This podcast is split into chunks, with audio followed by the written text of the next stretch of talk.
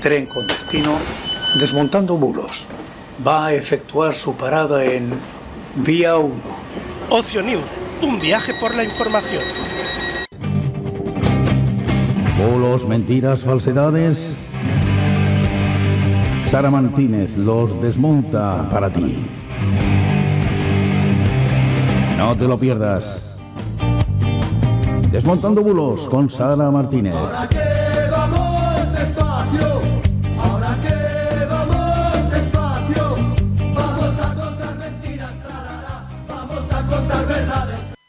Muy buenas noches y bienvenidos al Desmontando Bulos. Hoy es eh, jueves 9 de febrero de 2023. Son las 9 y un minuto, las 8 y un minuto en las Islas Canarias y esto es Ocio News, donde nos podéis escuchar a través de Ocio News Radio y también vernos a través de Ocio News Televisión. En este programa donde eh, todo es en directo, también en diferido podéis escucharnos a través de podcast y eh, YouTube y Odise.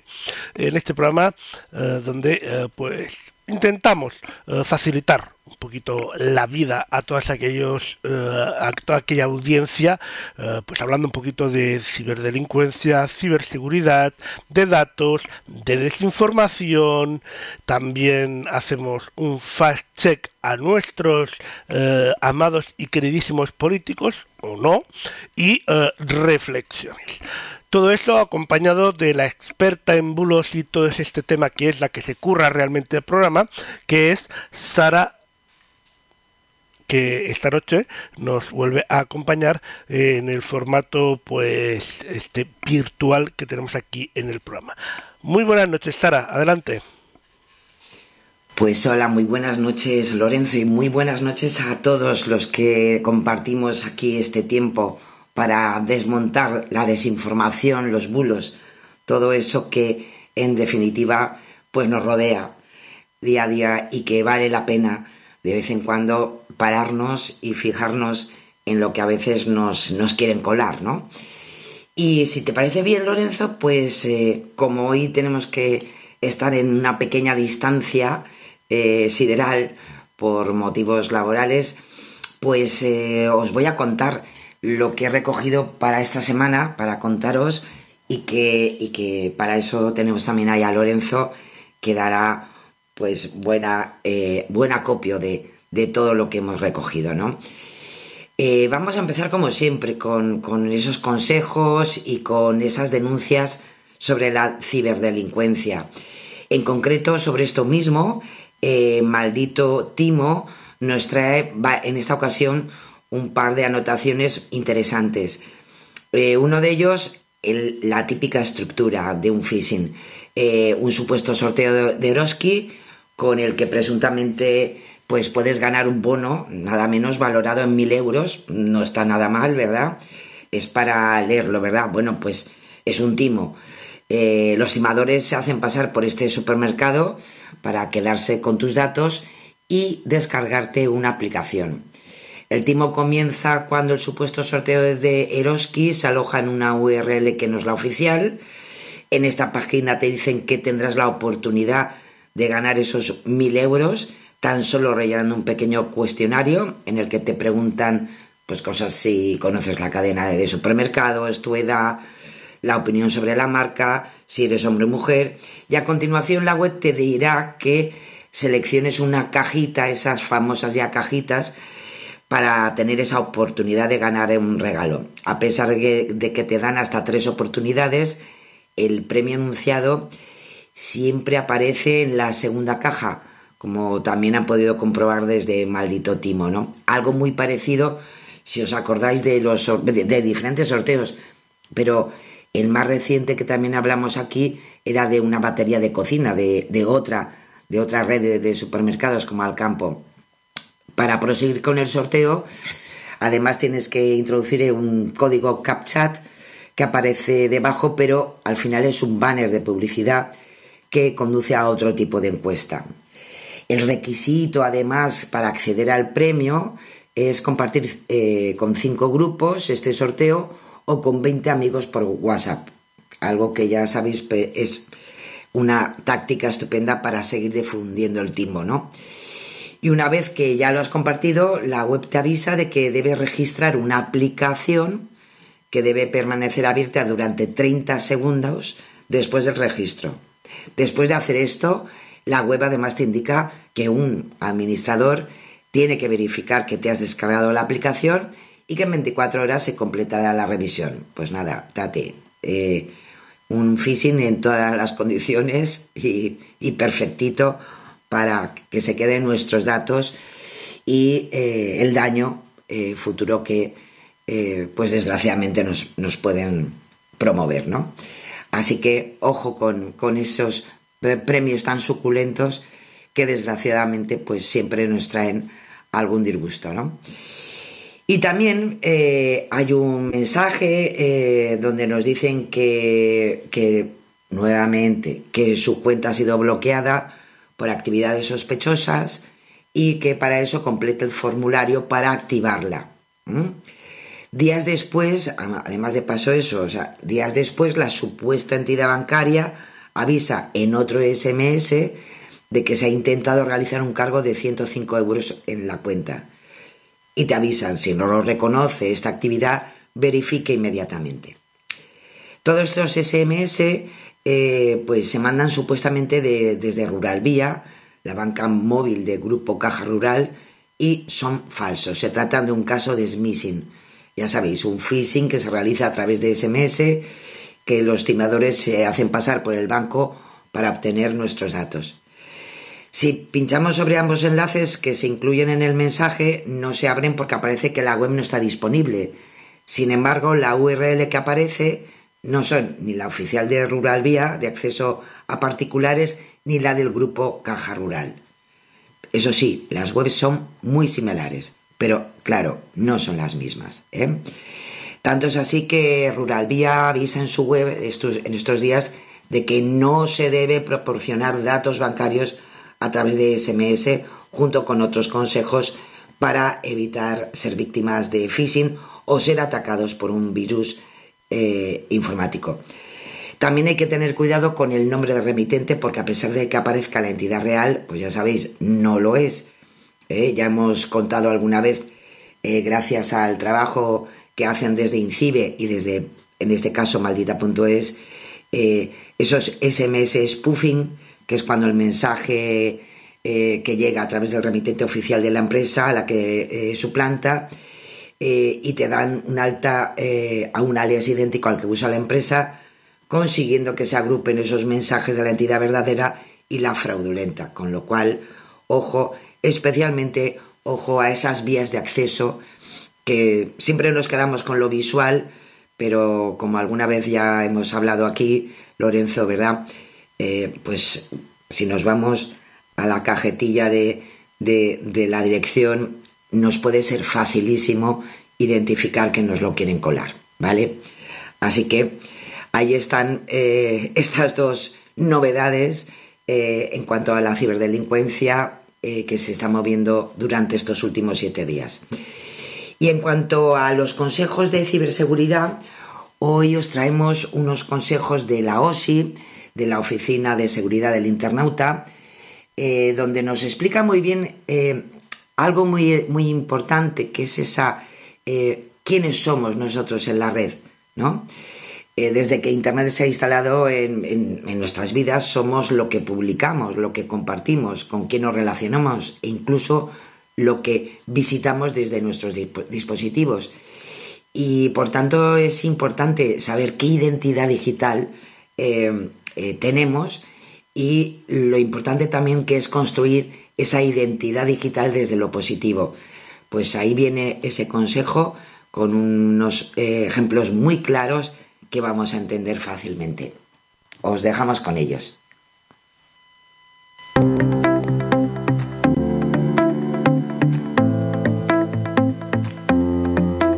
¿Quiénes somos en la red? Desde que Internet se instaló en nuestras vidas, somos lo que publicamos, lo que compartimos, con quién nos relacionamos e incluso lo que visitamos desde nuestros dispositivos. Y todo este rastro que vamos dejando es lo que compone nuestra identidad digital. Lo entenderás mejor con un ejemplo a través de la hija de la familia cibernauta. Nuestra protagonista es muy activa en las redes sociales y desde hace años las utiliza para compartir y publicar todo lo que pasa por su mente, desde fotografías de sus viajes hasta noticias o comentarios. Con todas sus publicaciones ha ido creando una identidad digital en Internet sin que sea consciente de ello. Recientemente ha estado compartiendo varios mensajes sobre un festival que va a dar comienzo el próximo fin de semana. Lo tiene todo bajo control, salvo que el viernes tiene que ir a trabajar y no podrá acudir al festival con sus amigas. Sin embargo, se le ocurre una idea. Podría fingir que está enferma ese día para poder salir a primera hora y no perderse en nada del evento. Un plan que no puede fallar, ¿verdad? Al llegar el lunes a su oficina, su jefe la llamó al despacho. Parece que había visto todo lo que había hecho en sus redes, desde una fotografía del coche, donde etiquetaba a sus amigas el mismo viernes por la mañana, hasta varios comentarios donde ella y sus amigas se felicitaban por lo bien que lo habían pasado. Pero ahí no acababa la cosa. Indagando un poco más, su jefe encontró en sus redes varios mensajes donde se quejaba de sus condiciones laborales y criticaba de malas formas a algunos compañeros, así como a la dirección. Por suerte para nuestra protagonista, el asunto solo acabó con una advertencia y una mala experiencia, pero las consecuencias pudieron ser peores. Resumiendo, el conjunto de información sobre una persona expuesta en Internet y, por tanto, que le caracteriza y le diferencia de los demás es lo que se conoce como identidad digital. Por tanto, sé cuidadoso con todo aquello que compartes en tus redes sociales o en cualquier otro medio digital, ya que toda esa información dirá mucho sobre ti y tu persona. Por eso, te recomendamos que antes de publicar te pares a pensar y te hagas las siguientes preguntas. ¿Qué quiero que se sepa de mí? ¿Puede afectarme negativamente en el futuro? Si subo este contenido, ¿me perjudicará a mí o a otras personas? Asegúrate de construir una identidad digital positiva. ¿Tienes dudas? ¿Hay alguna experiencia que quieres compartir? Síguenos en nuestras redes, suscríbete y compártelo con el resto de los ciberusuarios. Pues seguimos, seguimos con, con nuestro apartado de transparencia, de saber qué es lo que se cuece dentro de, de las administraciones, gracias al trabajo de los compañeros de Cibio. Y os traigo hoy algo que, que hombre, evidentemente eh, forma parte eh, de ya de un hito en nuestra vida cotidiana, porque el BOE eh, durante esta semana pues ha recogido un decreto que para, para todos nosotros debe ser histórico porque se elimina la obligación de llevar mascarilla en el transporte. Así, a partir del de, martes 8 de febrero, ya sabéis que no es obligatorio llevar puesta en el interior de autobuses, trenes, metros, aviones y taxis este, esta prendita eh, que nos ha acompañado durante tantísimo tiempo, ¿no? Eso sí, eh, tampoco lo será en ópticas, en ortopedias y establecimientos de venta de audífonos, que hasta ahora sí que era obligatorio. También es verdad que a pesar de esta liberación en estos eh, lugares públicos y de concurrencia, sí que va a seguir siendo obligatoria, eh, obligatoria en centros sanitarios de cualquier tipo, en farmacias y en algunos casos en residencias de ancianos. Además de eliminar el punto que las hacía obligatorias en el transporte, el, decreto modifica eh, el, en cuanto a, lo que es eh, los establecimientos sanitarios, como os decía, eh, que se incluían servicios eh, y establecimientos sanitarios, ahora se habla de centros y servicios sanitarios, sin los establecimientos, incluyendo en este último apartado solo a farmacias y lo que se llaman botiquines, ¿no? Así quedan fuera de la obligación el resto de establecimientos, como os decía, en cuanto a ópticas, ortopedias y eh, establecimientos de audioprótesis. Se mantiene obligatorio, como os decía, en los centros sanitarios y, eh, eh, de hecho, entre las clínicas medias de cualquier especialidad incluye las visitas al psicólogo, psiquiatría, al fisioterapeuta, al podólogo o al dentista, además de la asistencia sanitaria a domicilio, eh, domicilio o a los locales de análisis clínicos. En cuanto a los centros sociosanitarios como las residencias de mayores, que también hay una pequeña excepción, sí que va a seguir siendo obligatoria, como hasta ahora, pero con pequeños matices. Deberán llevarla puesta las personas trabajadoras que estén en contacto con los residentes o compartan espacios con ellos, y los visitantes, mientras estén en zonas compartidas, pero en ningún caso quienes viven allí. Es decir, los residentes pueden liberarse también, eh, por fin, pues de, esta mascarilla. Pero los trabajadores y visitantes sí que la deben eh, seguir llevando para eh, su contacto diario con los residentes. Así que bueno, un, pasito, un pasito más. De todas formas, no nos olvidemos que el virus sigue con nosotros y eh, vale la pena, pues bueno, pues a lo mejor tener algunas pequeñas precauciones, especialmente pues cuando uno eh, siente síntomas, aunque sea de una gripe, pues hombre, eso que nos salvamos también el resto, ¿eh? Así que eh, sigamos teniendo cabecilla, ¿no? Y nos vamos a los datos que como todas las semanas eh, nos trae Europa Press y en este caso, eh, como estamos ahí imbuidos en, este, en esta temática de la nueva ley sí, del solo sí es sí, pues viene a colación una encuesta del CIS, porque el CIS, además de hablar de, intención de voto, habla de muchas más cosas que tienen que, ver con nuestro ámbito sociológico, pues nos viene una encuesta muy interesante sobre la violencia de género y sobre las agresiones sexuales que se pueden sufrir por parte de las mujeres eh, durante este último año, ¿no? Eh, este último año completado, 2022. En concreto, las encuestas del CIS, que han sido publicadas en enero de 2023, pues nos arroja unos datos bastante, bastante duros eh, como por ejemplo que el 21,7% de mujeres adultas en España reconoce haber sufrido una agresión sexual, es decir, uno, unos 3,5 millones de personas, eh, mujeres, que han podido en alguna vez en su vida pues haber sufrido ella misma o su entorno este tipo de violencia, ¿no? Eh, ese es un, dato muy interesante, eh, como podéis ver la evolución, eh, que se produce eh, según la gráfica. Y luego también Lorenzo nos va a ofrecer algo muy interesante, que cuáles son las razones por las que las mujeres que han sufrido algún tipo de agresión se sexual no denuncian a su agresor.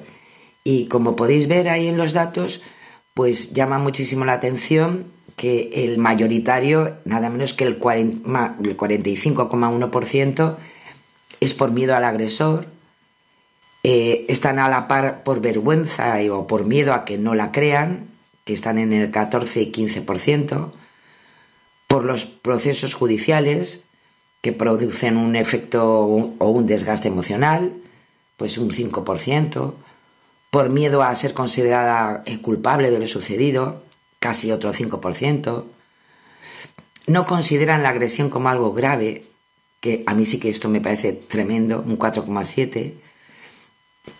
Por todos o varios motivos, al final, pues también hay un 3%. Y luego ya eh, motivaciones mucho más minoritarias, ¿no? Eh, porque el proceso judicial cuesta mucho dinero, por la falta de protección y confianza en las autoridades, por eh, dependencia emocional, por miedo en general, por miedo al despido, un, un 3%. Y bueno, llama la, la importancia eh, de que por falta de información no hay ninguna de estas mujeres que hayan podido sufrir una agresión sexual tengan como motivación ¿no? no denunciar a su agresor, cosa que por otra parte, pues bueno, pues por lo menos, aunque eh, de alguna manera vemos que si hay estas motivaciones por miedo al agresor como mayoritarias, por miedo, por miedo o por vergüenza, pues a lo mejor también es verdad que aunque no nos demos cuenta, pues sí que a lo mejor es una falta de información, aunque no, no la veamos personalmente así, porque todo, eh, la información sobre estas situaciones eh, nos debería liberar de ese miedo al agresor, de esa vergüenza o ese miedo a que no te crean, ¿no? Así que creo que es interesante darnos cuenta de estos datos que en definitiva reflejan parte de nuestra de nuestra propia actualidad y de lo que pensamos y de lo que, y de lo que tenemos en mente eh, la sociedad española para eh, poder entender un poco cómo podemos mejorar toda esta lacra que al final, en definitiva, nos rodea en el día a día. ¿eh? Así que ojalá eh, poco a poco eh, podemos llegar a acuerdos, acuerdos que, que, nos lleven a una mejor manera de vivir y de respetarnos unos a otros, ¿no? Pero bueno, ahí lo dejamos. Nosotros por lo menos damos la información, vemos los, los, los tips eh, sociológicos y, y, bueno, cada uno ya pues pensaremos lo que creamos mejor, ¿no? Y si te parece, Lorenzo, pues nos vamos a, a lo que es la desinformación, los, los, los bulos que durante esta semana han circulado y que nosotros hemos, hemos recopilado porque nos parecen más interesantes. Eh, de la mano de Maldito Bulo, os traigo además esta, estos días como, ¿no? Después de, desgraciadamente, el gran terremoto que ha, que ha sacudido Turquía y Siria el pasado 6 de febrero, con unas imágenes espeluznantes eh, de todo tipo, desde personas que se han podido salvar, de personas que, que desgraciadamente pues siguen al lado de, esos edificios derruidos eh, buscando a sus seres queridos, a sus familiares. Y como no, ya sabemos que ante situaciones así, pues la red, la red de internet, pues también se mueve de mala manera y nos ofrecen y hacemos virales sin darnos cuenta eh, imágenes e informaciones que no tienen nada que ver con la, con la realidad. Uno de ellos es el que eh, os, estará mostrando en este momento Lorenzo, donde es un vídeo grabado dentro de un edificio que se difunde eh, como si se tratara de, esta, de este seísmo y que señala que esta construcción aguantó este terremoto y te pone directamente terremoto en Turquía cuando un edificio está bien hecho, se nota. Bueno, pues hay que decir que a través de una búsqueda inversa de Google se puede observar que estas imágenes no guardan relación con Turquía, sino que fueron grabadas durante el terremoto de Japón de 2011, en concreto en el aeropuerto de Sendai, situado al noreste del país. Según se puede ver, como recoge al Nippon, eh, Nippon News, New y Clarín. El aeropuerto se abrió parcialmente un mes después de ese terremoto y por tanto pues eh, está muy alejado en tiempo y en lugar de lo ocurrido eh, desgraciadamente este 6 de febrero. También otro vídeo que supuestamente se ve una fachada de un edificio que se desmorona tras el terremoto y que ha sufrido, eh, como os decía, eh, Turquía y Siria, que ha superado los 2 millones de visualizaciones, que no es poca, poca cosa, para al final pues darnos cuenta de que es un bulo, porque con una búsqueda inversa se observa que fueron también imágenes grabadas en Japón en el terremoto de 2016 y por tanto pues no guardan relación con el sismo ocurrido en esta semana. Eh, el incidente tuvo lugar en Tama, en Tokio, y la zona se encuentra en obras, eh, como se puede observar hasta por unas capturas de Google Maps, que actualmente lo podemos ver así. Así que nada que ver con la realidad, nada que ver con Turquía, nada que ver con Siria, a pesar de pues, haber conseguido 2 millones de visualizaciones. Y a veces simplemente con, con, con, mensajes como más imágenes del terremoto de Turquía, pues se, cuelan otro, en este caso otro vídeo de un derrumbamiento de un edificio afirmando que se ha grabado tras los terremotos re registrados ¿Qué es lo que ocurre? Que a través de una búsqueda inversa de este vídeo en Google podemos ver que las imágenes llevan circulando desde antes del 6 de febrero, es decir, antes de que ocurrieran estos terremotos, y en concreto eh, una de esas publicaciones que podemos encontrar en esa búsqueda inversa se comparte desde el 16 de enero y se difunde en TikTok con un mensaje en árabe. Y, y claro, ¿qué ocurre? Que si nos vamos a ese mensaje en árabe, lo que dice es Jedad Ruat Clio 3, ¿no? Es decir, es una dirección, es una calle situada en, eh, en, en, Arabia Saudí. ¿eh? En, en, un vídeo de YouTube de, publicado el 12 de abril del año pasado, se ve esa calle, hay varios elementos que coinciden con el vídeo del derrumbamiento, como el propio edificio, la palmera que se ve detrás. Y claro, pues, pues, pues bueno, es un derrumbamiento mm, normal, o sea, que no tiene nada que ver con ningún terremoto y lo más importante, está grabado en Arabia Saudí. Así que no nos creamos todo lo que, además es fácil mm, colarnos estas cosas porque ante situaciones graves y, tremendas como, como lo que ha ocurrido, pues todos somos voraces de información, de imágenes de lo que está pasando y a veces viralizamos eh, cosas que no tienen nada que ver. Siempre, ya desde el tema del, desgraciadamente, de, la guerra en Ucrania, eh, sabéis que os hemos hablado muchas veces de los corresponsales, de reporteros que, están en las redes sociales y que nos actualizan eh, in situ sobre, sobre estas situaciones, ¿no? Y que vale la pena ir al trabajo que realizan y no dejarnos llevar por, por, buleros que lo único que intentan es pues promover eh, tráfico eh, y evidentemente pues bueno lo malo de todo esto es que lo hacen pues eh, trayéndonos mentiras y manipulaciones. Así que ahí os dejo mi consejo vale y si te parece, Lorenzo, nos vamos hasta otro de nuestros verificadores de cabecera, en este caso con F Verifica, y os traigo no tanto un, eh, un bulo, una desinformación, sino una nota importantísima para todos los que os interese todo este tema, porque la Comisión Europea pues ha recogido un informe piloto publicado esta misma semana sobre el modus operandi de Rusia en el ámbito de la desinformación, una doctrina militar que Rusia ha desarrollado y potenciado en, estos últimos diez años y que al final tiene protagonismo, pues desgraciadamente, al calor de la guerra en Ucrania. Eh, la Comisión ha diseccionado el método que emplea Rusia y ha añadido a su glosario un nuevo término. Eh, es importante porque lo vamos a escuchar eh, muchas veces es el FIMI, es un acrónico en inglés para el concepto de manipulación e interferencia de información extranjera y que describe un patrón de comportamiento en su mayoría no ilegal que amenaza o tiene el potencial de impactar negativamente valores, procedimientos y procesos políticos. Es algo que ya se ha hablado muchas veces.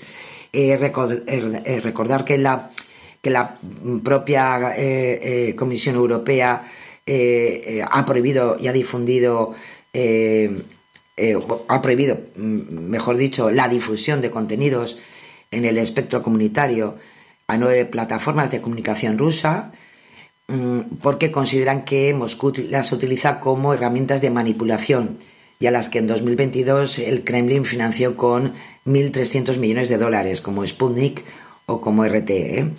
Pero bueno, a, pesar de todo esto, pues se ha hecho este estudio eh, del Servicio de Acción Exterior de la Unión Europea. Eh, hay, que, hay que decir que además este, este servicio está dirigido por eh, Josep Borrell y destaca que las actividades FIMI que os comentaba tienen carácter manipulador, manipulador perdón, y se ejecutan de manera intencional y coordinada por agentes estatales o no estatales es donde en tal caso ahí entrarían esos supuestos medios de comunicación aparentemente legítimos, ¿no?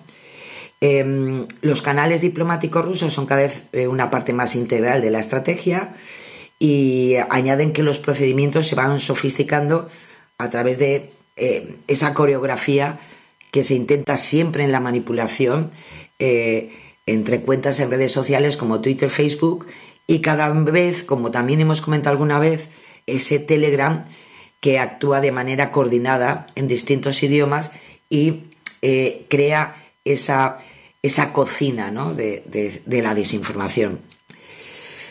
También eh, comenta que otro elemento habitual es la suplantación de la personalidad, bien con un perfil fraudulento, como en el caso del misil caído en Polonia, o bien emulando publicaciones legítimas desde las que se ataca a Ucrania o a sus políticos, como la francesa Charlie Hebdo, la alemana Titanic o también como ha ocurrido con la española, el, eh, la revista Los Jueves.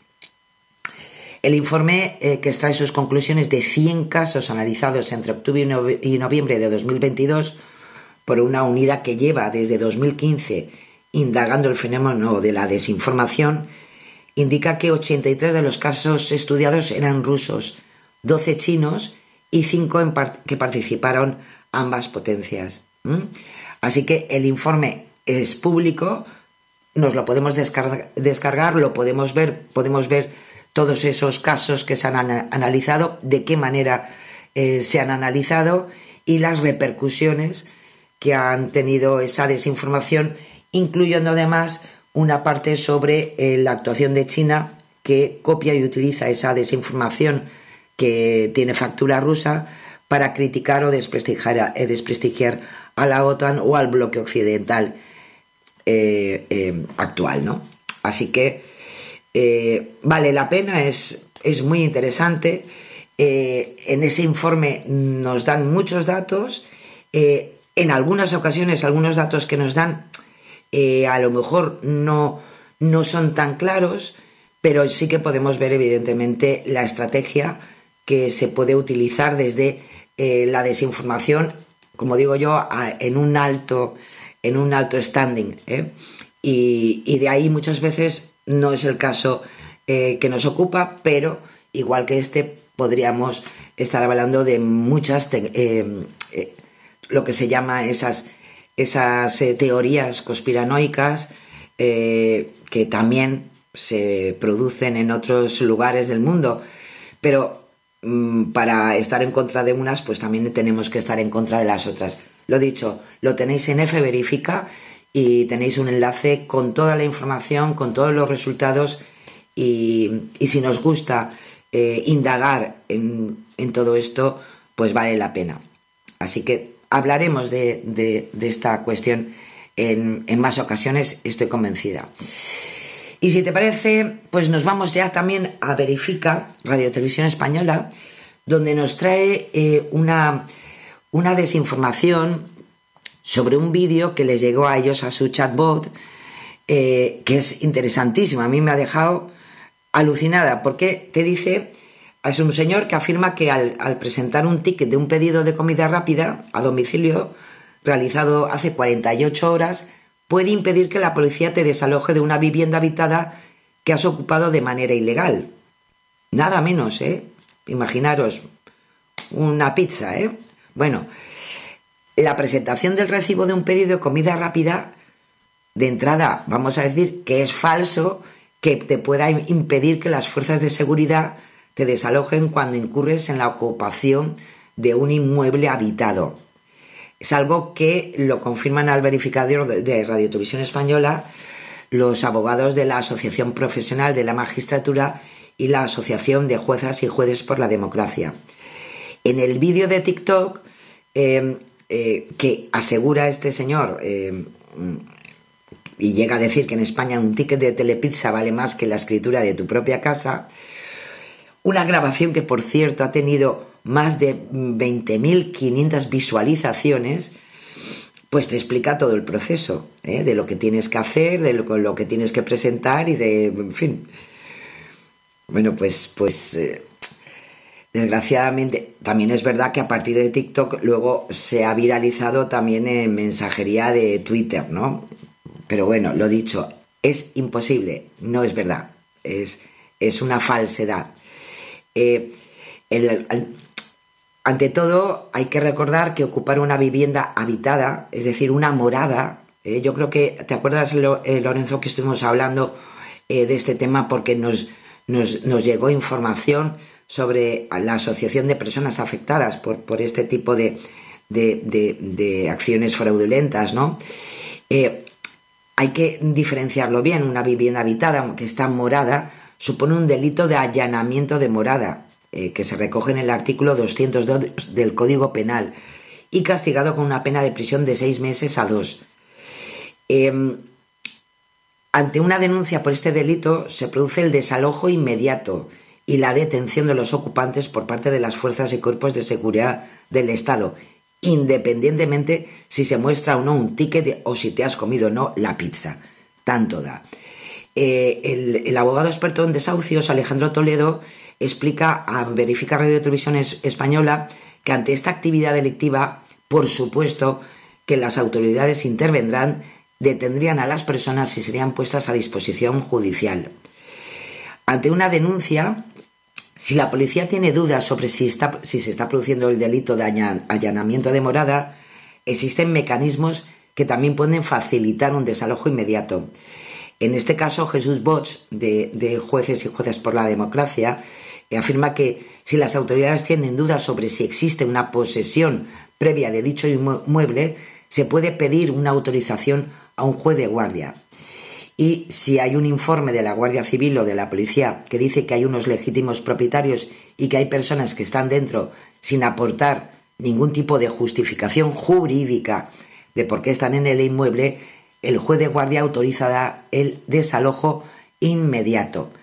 Así que, lo dicho, que no, que no nos que no nos tomen por tontos con temas tan delicados como este, como es eh, la ocupación de una vivienda que estamos habitando, eh, que hay un protocolo de actuaciones de las fuerzas de, y cuerpos de seguridad del Estado ante la ocupación ilegal de viviendas que se puso en marcha en 2020 y que la verdad que se puede, se puede consultar en la página de la Secretaría de Estado de Seguridad y que no nos cuenten estas cosas que lo único que promueven es alarmar eh, a una sociedad que bastante ya nos alarmamos por otras cosas.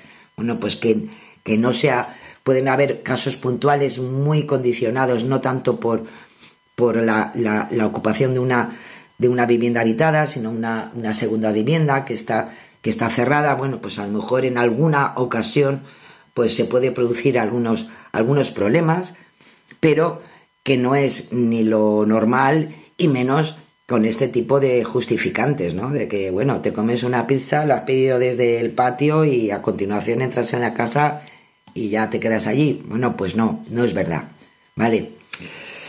Y, y desde Verifica Radio Televisión Española pasamos también, no tanto a un bulo, sino a un enlace que me ha parecido interesantísimo, más que nada por la apuesta que en este caso hace Verifica Radio Televisión Española, algo que a mí me parece imprescindible, como es la alfabetización mediática y digital.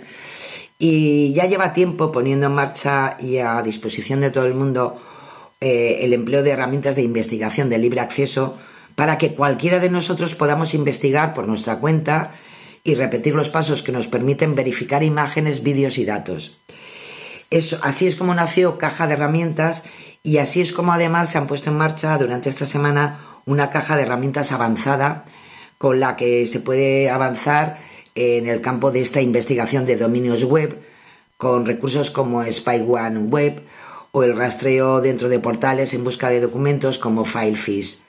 Eh, es una, una, una, una página impresionante donde encontramos más de 250 herramientas en 26 categorías, eh, todo muy bien etiquetado y en definitiva mm, con el objetivo, como os decía, de ofrecer una base para indagar en la red de, redes, ¿no? Hay una caja básica, luego está esta caja de herramientas avanzada y, la verdad que es súper, súper interesante. Y podemos ver, eh, hacer seguimiento en redes, eh, geolocalizaciones, acordaros cuando hablábamos, cuando empezó desgraciadamente el conflicto en Ucrania con, con Rusia, pues eh, las geolocalizaciones que son tan importantes desde mapas satélites, como el Soreheart o el eh, Sentinel Hub. Eh, y luego también pues tenemos formas de, de, de, ver ese seguimiento en redes y lo que se mueve, las tendencias que se mueven en Internet con Google Trends o Trends 24, ¿no? La verdad que es eh, mm, la verdad interesante y además divertido, ¿eh? Porque la verdad que puedes hacer un montón de cosas y, repetir procesos y, y, bueno, en definitiva, si teníamos alguna duda de, si alguna vez nos encontramos con algo y tenemos, eh, pues no sabemos muy bien si va bien o, mal eh, esa, esas imágenes o son un bulo, pues la verdad que cada vez nos, lo pone más fácil. Y además lo interesante de esto es que si empiezas a utilizar estas herramientas, al final te vas a acostumbrar, ¿no? A, seguir utilizándolas ante ciertas cosas que llegan a nuestras, a, a- a nuestras búsquedas, a lo que nos llega por, por redes sociales. Eh, hay también un apartado de redes sociales, por cierto, eh, donde hay herramientas de archivo para Instagram, para Facebook, eh, para Twitter, eh, donde agrupan análisis de redes como Botometer o, también para, para Facebook pues está eh, eh, o para Instagram el storysave.net que también nos da muchas fórmulas y muchas maneras de saber lo que, lo que tenemos por ahí, ¿no? En fin, un abanico de posibilidades que además nunca vas a, a utilizar lo mismo porque cada vez te llegarán cosas diferentes y yo os invito de verdad a que, a que las utilicéis, son gratuitas, es una página donde te puedes divertir muchísimo y lo más importante, aprendemos, ¿eh? aprendemos en esa alfabetización que necesitamos todos día a día para comprender lo que tenemos entre manos. Así que ahí os, de- os- os dejo esa propuesta. Y luego nos vamos a la sanidad nuevamente, ¿por qué? Pues bueno, porque, y nos la trae también Verifica Radio Televisión Española. Eh, bueno, se ha hecho viral un mensajazo ahí estupendo, escándalo médico, como las farmacias ganan millones de euros cada año matando a hombres con problemas relacionados a la potencia. Dice ese titular de una web que imita la apariencia de la página de la cadena de, de- de televisión Antena 3 y lo que le sirve a- para todo eso es para afirmar que Prostatricum es un producto único en su tipo que realmente ayuda a restaurar la potencia de forma natural incluso después de los 60 años.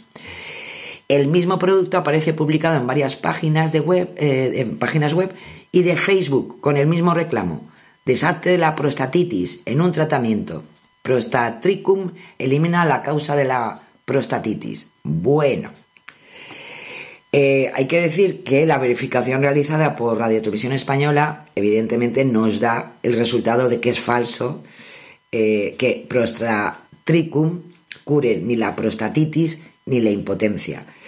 En este caso, desde los servicios farmacéuticos del Consejo General de Colegios Farmacéuticos, pues han asegurado que no es un medicamento, sino un complemento alimenticio. Recuerdan que ningún complemento alimenticio previene, trata o cura una enfermedad y que hay que desconfiar de aquellos que se presentan con propiedades milagrosas. Eh, Sabéis, lo hemos hecho alguna vez, os lo hemos enseñado, que eh, la Agencia Española de Medicamentos y Productos Sanitarios tiene un catálogo eh, desplegable donde podemos buscar esos medicamentos que nos prometen tantas cosas buenas y si no lo encontramos, evidentemente es un producto eh, farmacéutico o, o no farmacéutico, en este caso, pues bueno, de complemento eh, sanitario, ¿no? Y por tanto, la- las cualidades que tiene, o simplemente si no sales porque está prohibido, ¿eh? Ojo.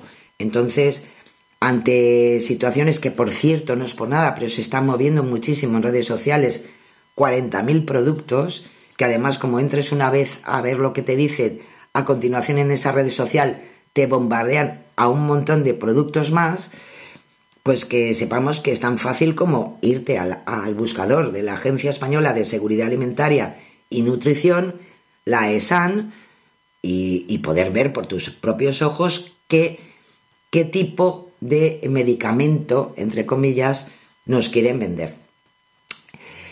Eh, además, eh, mm, de alguna manera es algo que todavía pues eh, es todavía peor para, para promover que es un contenido falso porque la página que, que- que se consulta este, este producto pues suplanta la imagen de la cadena de televisión de Antena 3 y además utiliza la imagen de personajes famosos sin su consentimiento atribuyéndole declaraciones que no han eh, realizado evidentemente.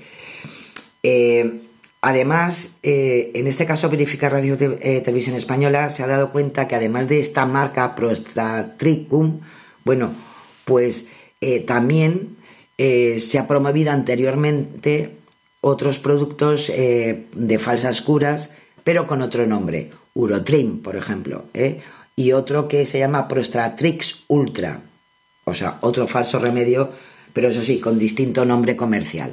Pero bueno, que al final el origen todo viene desde la misma web. Así que ojo con estas cosas que tienen que ver con nuestra salud y cuando hay problemas de salud pues uno va a quien te puede curar.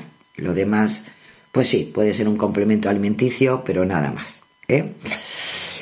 Y nos vamos hasta Neutral. Eh, Neutral esta semana nos trae una verificación sobre una acusación que se ha hecho en redes sociales sobre que, eh, sobre, en este caso, sobre el presidente del gobierno, sobre Pedro Sánchez, que sabéis que esta semana pasada pues participó en una reunión de alto nivel entre España y Marruecos y que fue recibido por el primer ministro marroquí, Asia Hanayuk, eh, coincidiendo con ese encuentro que mantuvieron eh, ambos eh, mandatarios, se hizo viral en redes sociales muchísimas cosas sobre ese viaje, unas positivas, otras negativas, pero llamó la atención este contenido donde se puede ver una foto de los dos mandatarios y se ve además en el decorado ¿no? de, de esa sala una figura supuestamente de Tariq bin Ziyad, un bereber que parece ser que inició la conquista de Hispania en el siglo VIII. El contenido que dice, pues que hoy en el recibimiento a Sánchez de Marruecos han decidido sacar de nuevo, sacar de nuevo la figura de Tariq bin Ziyad, que fue un general que dirigió la conquista musulmana de la península ibérica, figura que solo hemos visto que sacan en su recibimiento a autoridades españolas. En fin. Bueno, pues hay que decir que sí, en la imagen que se acompaña se ve a Pedro Sánchez sentado con su homólogo marroquí y tras ellos, pues encima de una mesita, se ve la escultura ecuestre que relaciona con este conquistador bereber. Sin embargo, hay que decir que es falso que Marruecos solo exhiba esa figura cuando recibe autoridades españolas. Fuentes diplomáticas marroquíes han confirmado, en este caso neutral, que la escultura forma parte del mobiliario de una sala del aeropuerto de Rabat destinada a recepciones de altos dignatarios. Tanto es así que Neutral ha podido comprobar que efectivamente esa imagen, o sea, esa esculturita, pues está allí siempre, porque en imágenes de otras recepciones, con otros primeros ministros, como el primer ministro ruso, eh, Dimitri Medvedev, o el ex primer ministro de Túnez, o el ex primer ministro de Malí, o el primer ministro de Mauritania, eh, Mohamed Bilal, bueno, pues en todos ellos está la misma foto con eh, la parte de atrás que se ve un mueble bajo con esa figura ecuestre. Así que, pues no es verdad ¿eh? lo que se ha hecho viral. No la sacan a pasear cuando, cuando va algún representante español, ¿vale? Y luego también nos traen, como no, tenía que, bueno, eh, las vacunas van a seguir ahí, ¿no? Y los bulos sobre las vacunas de la COVID, pues bueno, pues eh, está circulando en redes sociales. Sabéis que tenemos también ya muy pronto los, em, los premios de Hollywood, ¿no? Y eh, pues bueno, ya que vamos entrando en, en, en, cosas nuevas, pues, pues bueno, pues desde finales de enero se ha hecho viral eh, mensajes que afirman que los actores de Hollywood han convocado una huelga general hasta que la última persona sea pinchada con la vacuna contra la COVID. Las publicaciones eh, eh, de Facebook, en Twitter y artículos de sitios web que comparten la supuesta noticia de esta huelga extraen frases y capturas de pantalla de algo que ya eh, el portal New conocido en Estados Unidos por difundir información, ya publicó en su momento. Y entonces, pues lo único que hacen es viralizar ese, ese contenido de News que eh, desgraciadamente pues ya es conocido, como nos pasa aquí en España también con, con algunos portales que normalmente lo que hacen es de difundir eh, desinformación. El contenido además eh, mm, trae una composición fotográfica con actores como Jennifer Aniston o Sean Payne, em, con ese cartel de Hollywood, con pancartas que dicen on strike, en huelga, y, hay un supuesto tuit en, inglés de la academia, de la propia academia, que dice que apoyamos la huelga de Hollywood hasta que todos no estén vacunados. Bueno, pues hay que decir que todo esto ya ha sido además eh, verificado por el verificador estadounidense Late Stories, que también es súper interesante. Si queréis eh, buscarlo en red, tiene su página Late Stories. Y porque, más que nada, porque encuentras un montón de, desinformaciones eh, en Estados Unidos. Y la verdad que es muy interesante porque al final las estructuras de los bulos son siempre iguales, estés donde estés, ¿no? Y bueno, y ellos mismos han desmentido todo esto, ¿no? Es verdad que es un bulo recurrente en su formato, eh, porque se, habla, se ha hablado ya otras veces de esas supuestas huelgas de Hollywood. Ya lo hicieron en 2017 con la llegada de Donald Trump a la presidencia de Estados Unidos y compartieron mensajes que afirmaban que los actores de Hollywood convocarían una huelga general si no renunciaba a su cargo, que evidentemente pues también fue, fue mentira, ¿no? No iban a convocar ni estaba convocada ninguna huelga para, para ese asunto, ¿no? Em, hay que decir que además sí que es cierto, eh, eh, eh, no es por nada, pero, pero la estructura del texto es muy parecida en aquel momento en 2017 con la huelga que quieren decirnos que y convencernos de que se van a poner en marcha, ¿no? Eso sí, hay que decir, para que tengamos toda la información, porque habrá gente que seguirá pensando que ha leído algo que es cierto, que no hay ningún registro de que se haya convocado una huelga en Hollywood por las vacunas, pero sí que es verdad que el, sindicato de actores de cine, la SAC, eh, se ha manifestado recientemente a favor de que la vacunación contra la COVID debería ser obligatoria para acceder a los sets de grabación, que es muy diferente. ¿eh? Eh, tanto es así que, que, en concreto un 67% de los miembros del sindicato consideran que esta vacunación debería ser obligatoria más que nada por el trabajo que realizan en esos sets y, bueno y por las por la coyuntura que se puede provocar si aparece alguien con, con COVID-19 y por tanto pues la posibilidad de que pueda contagiar a los demás. Pero eso es una propuesta, una, eh, eh, una posibilidad de que pudiera ser obligatoria para este tipo de trabajo, pero en ningún caso se ha promovido ninguna huelga eh, de los actores ni, ni nada por el estilo. Así que si os dicen que lo han visto, pues eh, esa huelga, que sepan que es mentira y lo que sí es una reivindicación eh, por parte del Sindicato de Actores de Cine, pero no, no recientemente, ya se ha producido anteriormente y es algo, es una demanda que siguen ahí pues, pues luchando por ella, pero como una medida a realizar eh, en los sets de grabación. ¿Vale? Y bueno, y nos vamos al fact-checking, eh, Lorenzo, nos vamos con nuestros políticos, pues ya sabéis, hay semanas que están más habladores, otras semanas menos, deben ir cogiendo algunos días de descanso, para, para más que nada por lo que les viene encima, ¿no? Y vamos a empezar con Alberto Núñez Feijó, eh, el, el, representante del Partido Popular, el candidato a las próximas elecciones generales, el representante de la oposición. Bueno, pues con todos estos cargos, Alberto Núñez Fijó pues ha vuelto a sacar los datos de inflación para atacar al ejecutivo de Sánchez. Lo hizo en la presentación del candidato a la alcaldía de Alcantarilla en Murcia y dijo que la inflación de verdad, la que nota la hipoteca, las viviendas, los recibos de la luz, la compra, es hasta en el 7,5%, que es dos puntos más que la media europea. Eso es lo que eh, aseguró eh, esta cifra que comparte coincide con el indicador adelantado de la inflación subyacente de enero de 2023, que todos ya sabemos, y que eh, se recoge en el Instituto Nacional de Estadística, en el INE, y que sabemos que se situó en el 7,5. ¿eh? Acordaros que este, al final sabemos, por narices tenemos que saber de cosas de un poco de economía, ¿no?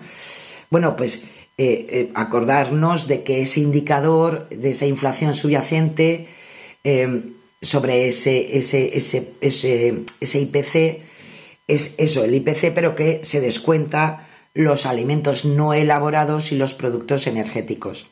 Claro, para poder comparar esta cifra con el resto de países europeos, hay que consultar los datos de la Oficina de Estadística Europea Eurostat, Sin embargo, hay que decir que aún no tienen los datos comparativos para el mes de enero, sino que los últimos datos actualizados son de diciembre de 2022.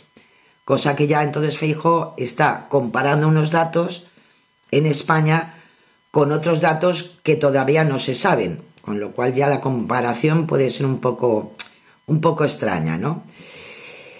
En el caso de que Feijóo se refiriera al IPC general, los datos tampoco pueden avalar esa afirmación. Mientras que España registró una inflación del 5,5 en diciembre, la Unión Europea alcanzó el 10,4.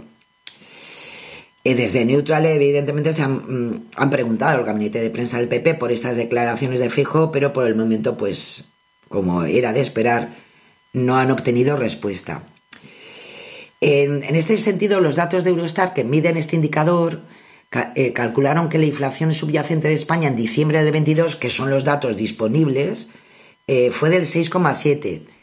Pero pese a lo que afirmó el líder de los populares, no está a dos puntos más que la media europea. La inflación subyacente total de la Unión Europea fue en ese mismo mes del 8,1. Es decir, un poquito más por encima de lo que fue la española, del 6,7. Por tanto, no podrían avalar esa eh, afirmación que ha hecho eh, Feijo en Murcia. Así que, pues hombre, a la espera de que además de Feijo los demás también sepamos los datos de enero del resto de, de, de los países de la Unión Europea, pues tenemos que decir que es mentira lo que la comparación que hizo, ¿no? Es lo que hay.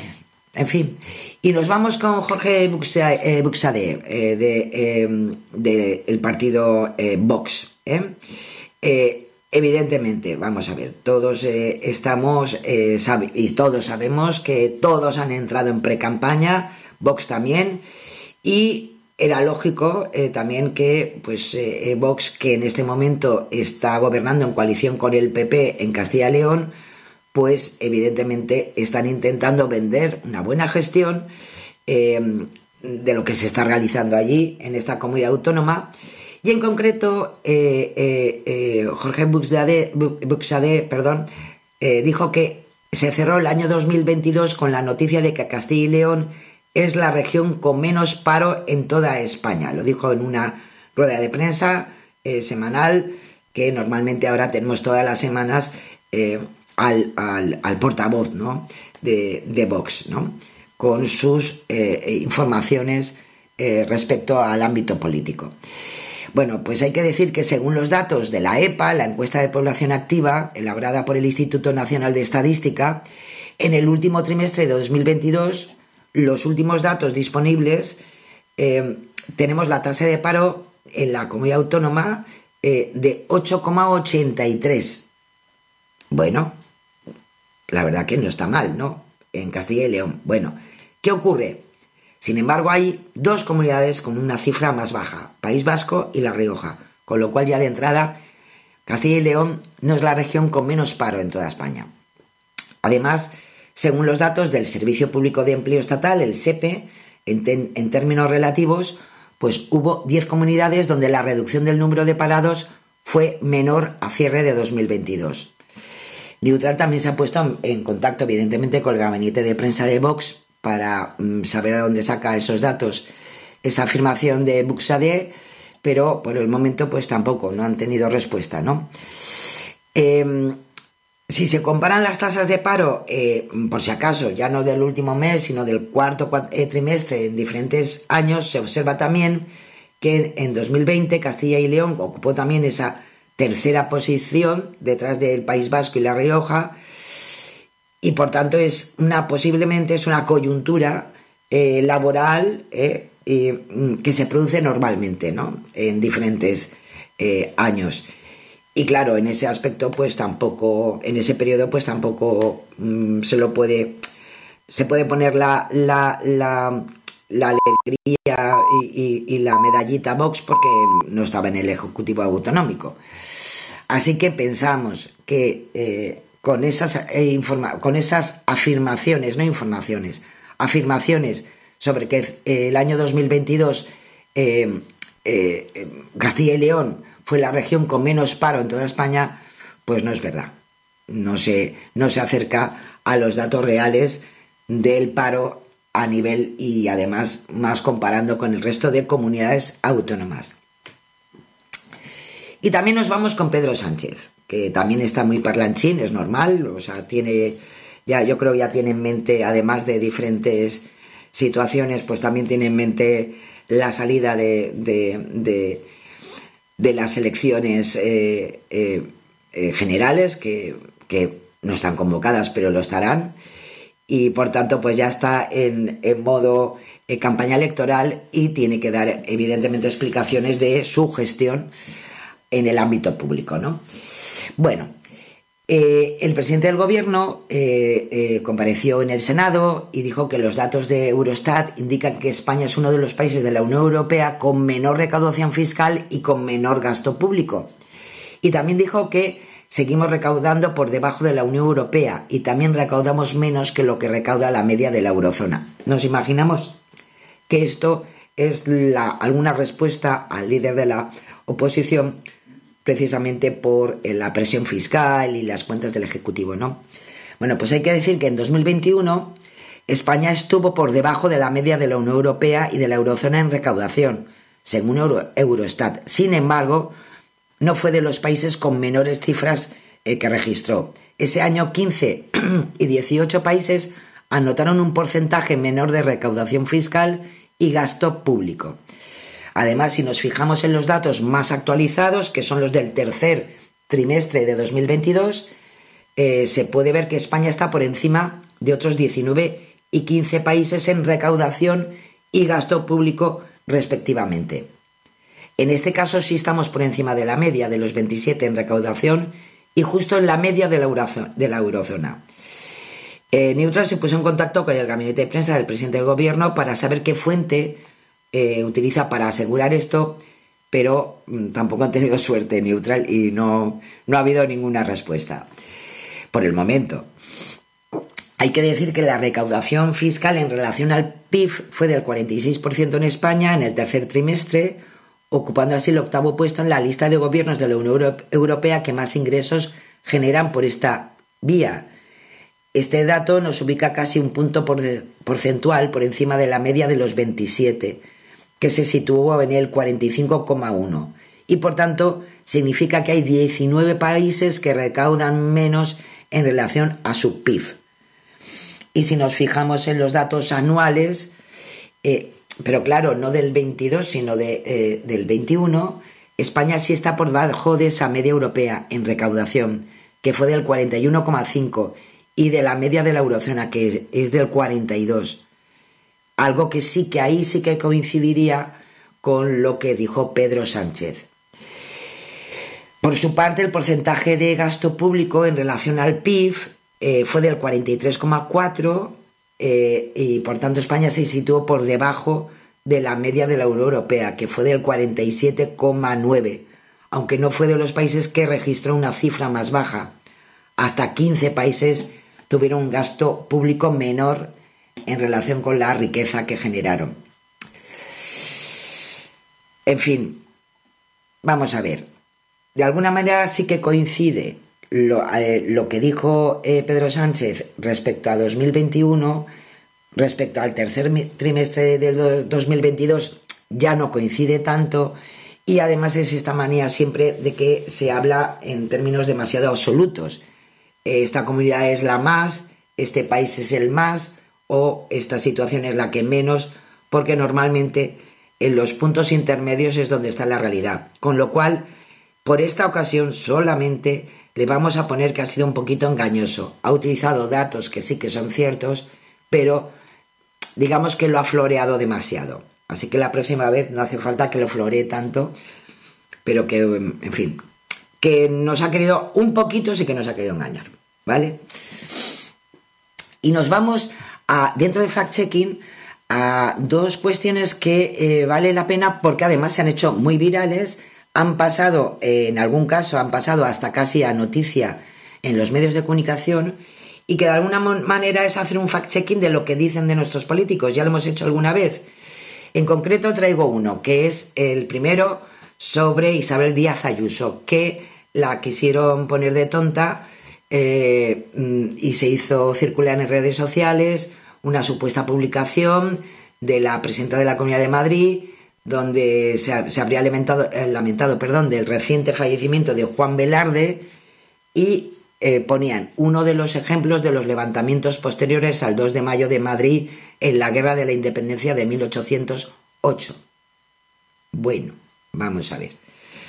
Si fuera verdad sería tremendo, porque en definitiva eh, lo que querían con, con, con esta publicación, eh, que se la ponían como autora a Isabel Díaz Ayuso, de alguna manera, pues eh, querían eh, explicar que habría confundido la identidad del economista, o Juan, economista Juan Velarde con la de Pedro Velarde, militar que participó en la guerra de la independencia, pero que evidentemente no es así. Ha sido una suplantación de, la identidad de, Díaz Ayuso, no se confundió. Sí que hay un, un, un tuit eh, donde Isabel Díaz Ayuso, pues, pues sí, efectivamente, eh, da las condolencias por el fallecimiento del economista Juan Velarde, que tuvo lugar el 3 de febrero, y que es, en verdad es su tuit original. ¿eh? Y lo malo es que el contenido que se ha viralizado, con más de 110.000 visualizaciones, ha sido el que han suplantado con esa captura falsa de ese tuit de, de, Isabel Díaz Ayuso. Así que lo dicho. Eh, Isabel Díaz Ayuso en esta ocasión no ha confundido, no se ha confundido de nadie, posiblemente porque también es verdad que Twitter no creo, como el resto de políticos, no creo que sean los que ellos personalmente utilicen sus, sus, sus redes sociales, ¿no? Y luego también eh, sabéis que eh, hoy precisamente se, se, llevaba a aprobación la, la nueva ley de, de, protección de los derechos y el bienestar animal, y entre los problemas que tienen de llegar a acuerdos entre el PSOE y Podemos, pues eh, ahí hay una batalla eh, por la inclusión de los perros de caza, realas y animales auxiliares de caza. Entonces, bueno, pues eh, se ha movido en redes sociales y también en una página de internet un vídeo que critica esa enmienda presentada por el PSOE que quería sacar, eh, excluir a estos perros de caza eh, y que evidentemente no está de acuerdo con el, eh, origen y por tanto eh, la labor que está realizando el Ministerio de Bienestar con, con esta nueva ley de protección. ¿no? Es verdad que una ONG Anima Naturalis eh, sacó eh, un, un vídeo denunciando esta enmienda del, del Partido Socialista, eh, de alguna manera, pues que todos los perros son iguales, son perros y, necesitan, por tanto, las mismas garantías, sean de caza o no. Y, y es verdad que ese vídeo, pues, un poco se hacía la comparativa del presidente del gobierno Pedro Sánchez con el líder de Vox, de Santiago Abascal. ¿Qué ocurre? Se hizo viral esa. Eh, evidentemente sabían que se iba a hacer viral una comparativa así, pero es verdad que algunos miembros de Unidas Podemos, como el Lilith Bestringe y algún que otro también eh, secretario, pues eh, compa compartieron este vídeo de la ONG Anima Naturalis, que no es de Podemos, no es de... no lo ha hecho ni lo ha promocionado Unidas Podemos. Es verdad que en este caso, pues eh, tanto Lilith Bestinge, que fue la primera que lo retuiteó, pues lo borró posteriormente, y eh, también algún que otro, eh, creo que también eh, Sergio García eh, Torres, que es director general de Derechos Animales en Podemos, también compartió esta imagen, pero también la borró posteriormente por, por esto de que está bien apoyar ciertas eh, cuestiones, pero a, lo mejor no por la forma, más que nada por, por, por, ser un partido que, que también eh, conforma al gobierno de España, ¿no?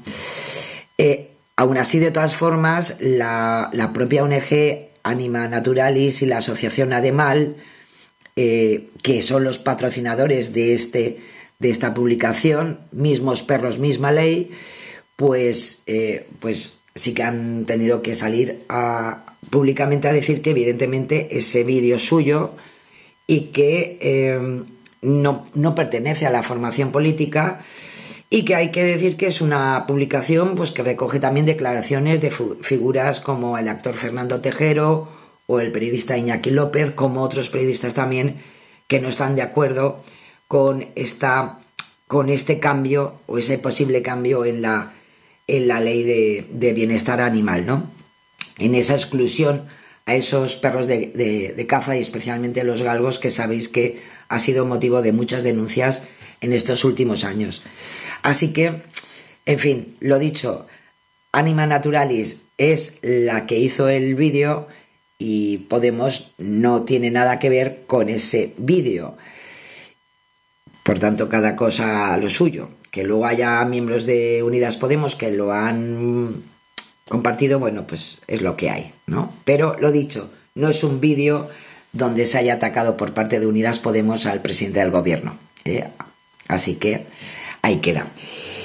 Y bueno, y nos vamos ya, la última parte, porque nos vamos ya, Lorenzo, nos vamos a, esas, a esos vídeos, a esos cortos que nos traen de vez en cuando, eh, pues algún que otro mensaje para reflexionar. Y en esta ocasión es un cortometraje eh, de, de, la factura de CGI, eh, de Albina Arevalo Zamora, Alwin Durez y Kentin Garaud, eh, es de la escuela ESMA. Eh, ya los hemos traído muchas veces ya eh, cortos de, esta, de esta estupenda galería que sabéis que podéis encontrar en YouTube. Y nos habla de Arthur, un empleado subalterno en una empresa autoritaria que siempre ha estado en conflicto con su sombra. nos recuerda a lo mejor a Peter Pan. Pero ocurre algo que no os lo voy a desvelar, evidentemente, que, a lo mejor es lo que más es lo más importante, daros cuenta cómo va cambiando nuestro pobre Arthur y, a lo mejor es lo que vale la pena que, muchas veces si nos, si nos dejamos llevar de vez en cuando con nuestro otro yo, pues a lo mejor también nos llevaría a mundos desconocidos, pero posiblemente más felices. Pues con esa reflexión os dejo. Hasta la semana que viene que si no pasa nada estaremos en vivo y en directo, Lorenzo, con ganas de comentar todo, todo lo que ocurre a nuestro alrededor y, cómo no, y seguir pues alfabetizando nuestro conocimiento en redes sociales, en el ámbito digital y lo más importante, que sigamos siendo lo más felices posible. Así que, si os quiere muchísimo, feliz semana a todos y besiños, besiños, besiños. Si os quiere, chao. Muchas gracias, Sara. Perdonad que no haya hablado hoy mucho, pero tengo el cuello un poquito así, así. Em, en este directo, eh, a la vez que lo hemos hecho en diferente espacio y tiempo. Eso lo entiende Sara, no os preocupéis. Vamos al vídeo que nos ha prometido Sara, que es más importante que hablar de cosas técnicas.